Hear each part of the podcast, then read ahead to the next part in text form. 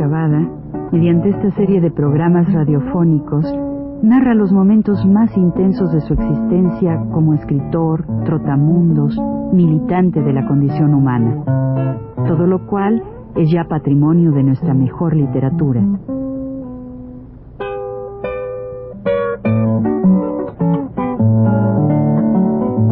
Con ustedes, Juan de la Cabada. Buenas tardes. Ya en el disco Incidentes Melódicos del Mundo Racional, menciono cómo se encuentran las historias y hay siempre una historia que es el antecedente o el motivo de la historia literaria que se publica, ¿no? Este, digo esto porque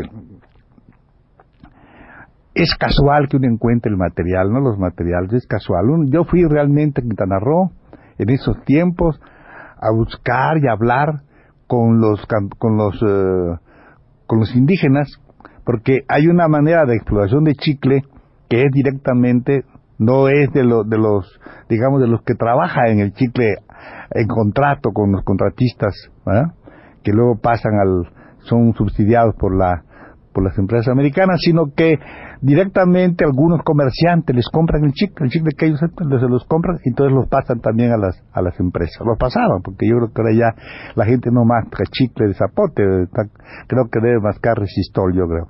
Entonces, este, pero en aquellos tiempos todavía era así, estoy hablando del año del año 37 por ahí. Bueno, entonces yo voy a eso, y voy con un, con un práctico, un guía muy interesante, chiclero, viejo, muy simpático de Tuspan, que se llamaba Don Filemón Ríos.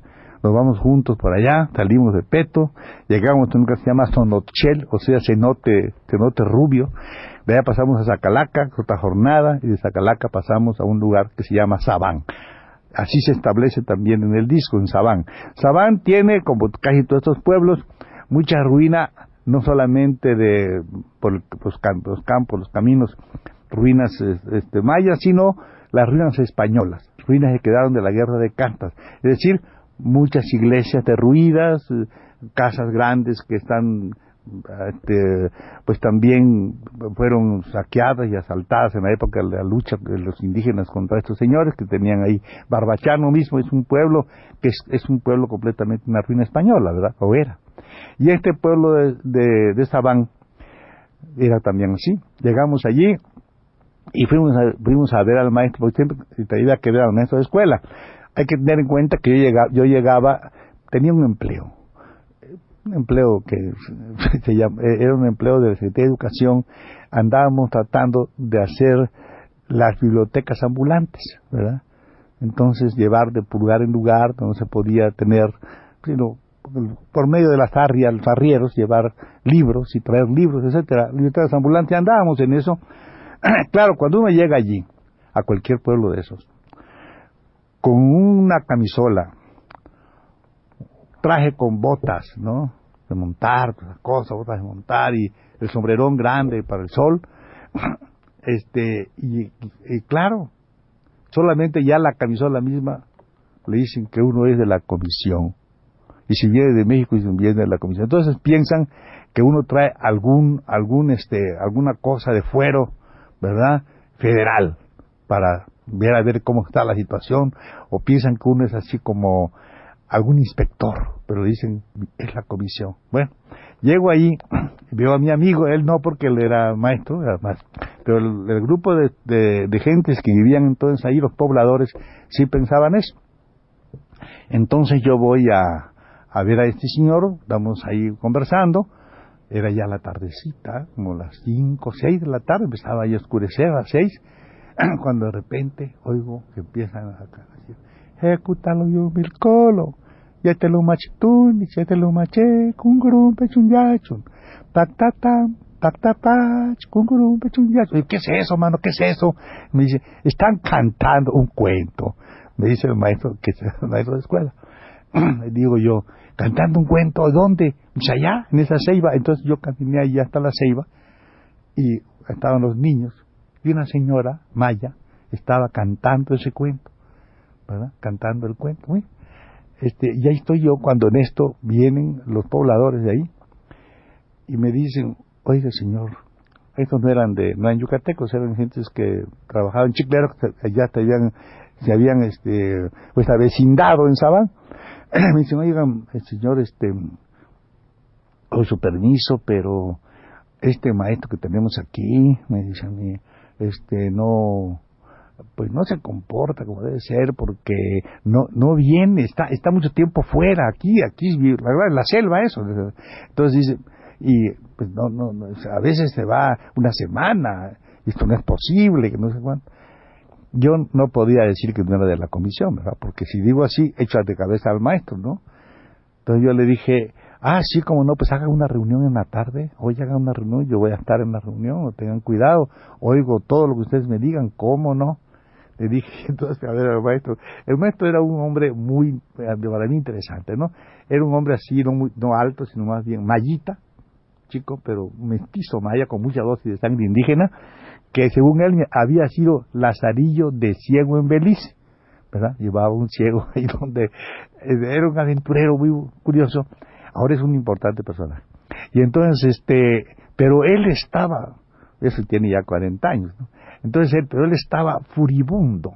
Eh, lo veía yo completamente, pues, eh, realmente muy apesadumbrado y más que eso, enconado, tenía un encono muy grande, porque ¿por qué motivo a él, en la época de Cartmanchera, donde agarraban a cualquiera para maestro rural, y después ya aprendía, porque así hicieron muchos maestros, ¿no? Allí mismo. Y este era un muchacho que dijeron, sabía las primeras letras y las cuentas, ahí se fue. Bueno, era muy simpático, andaba muy peinadito, con esas cosas, la gomina que se ponen así, muy peinadito, y a mi juicio tenía esa, esa carita que tienen algunos individuos que se creen don Juanes, ¿verdad? Así, don Juanesco, él así, se veía de allá, pero yo, ¿por qué estoy aquí, no? Estaba ya casado, tenía un hijo, dos allá en el pueblo aquel, y pero metido dentro de aquello sin luz, no hay luz ahí en las noches, entonces, de manera que hay que, es un, un candil lo que hay, estaba así furioso, y le digo, le dije, oye hermano, le digo, ¿sabes una cosa? Que tienes que ir conmigo hoy en la tarde, va a haber una reunión. ¿Y por qué? ¿Cómo por qué? Dicen que tú no vienes, ¿para qué no estás aquí? ¿Qué te pasa? Dice, pero, digo, no, no, nada, mano. Eso lo tenemos que solucionar hoy mismo. Y ya tengo la idea, ¿cuál es? digo, pues hay que preguntar, mano. ¿Tienen ustedes material escolar aquí? Como no tienen, tú tienes que ir a buscar a Mérida, mano. Es facilísimo. Y por eso te tardas una semana.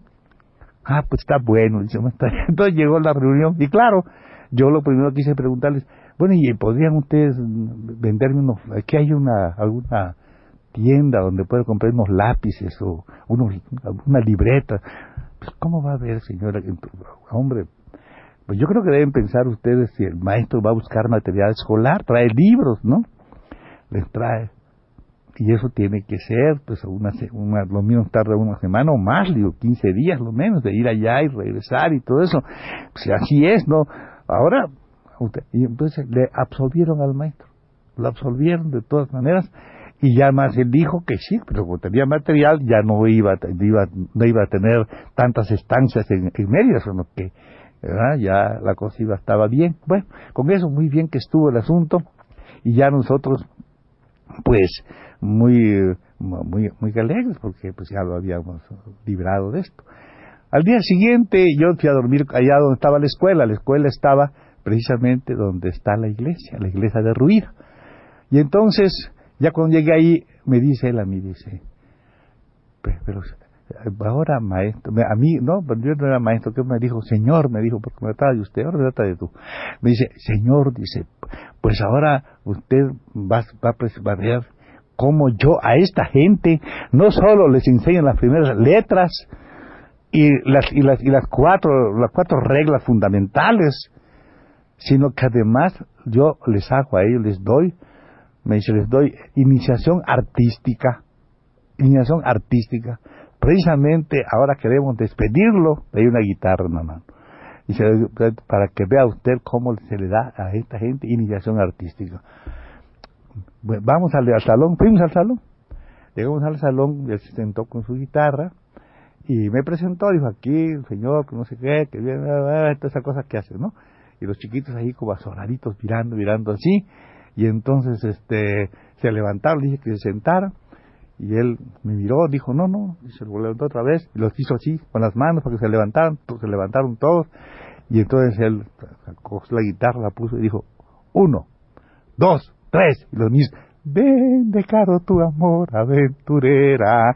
Tarira, tirada. Esa era la dimensión artística que el maestro, el este, vaya decir su nombre, pues es muy buena gente, Vázquez les daba a los niños en aquellos tiempos, 1937.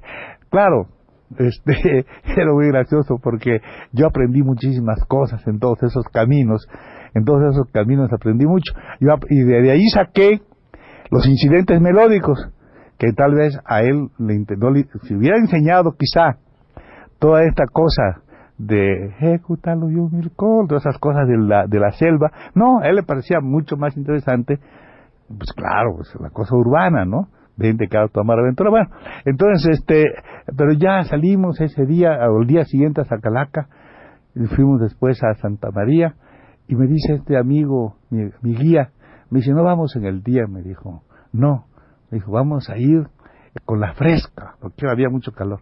En la noche salimos con la fresca, además hay luna, me dice, hay luna. Le dije, sí, pues vamos, ¿no?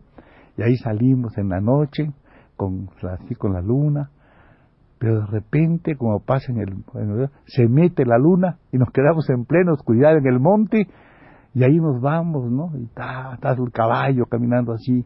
De repente me decía, me decía él, este, me decía, palo abajo. Y yo le tenía que levantar la bestia para que, con la rienda, ¿no? Para abajo. Me decía, palo arriba. Y yo tenía que tirar la cabeza para arriba, bajaba la cabeza. Palo a la derecha, me hacía yo a la izquierda para que no me tocara el palo palo a la izquierda, me hacía a la derecha, digo, don Filemón, le dije, pero qué vista tiene usted, como ve los palos, no los veo, Juanito, lo siento, me decía, me daba cada golpe en la cabeza, y él, de los palos, me decía, son fantásticos todas estas cosas del monte, de la selva, de algunas de las cosas que yo hice, y en el próximo voy a contar algunas más, algo de Oaxaca y un poco de Chiapas. Hasta la próxima.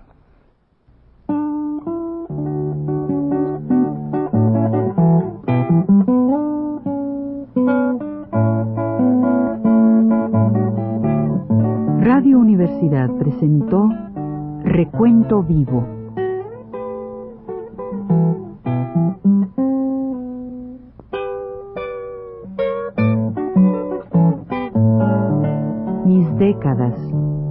Por Juan de la Cabada.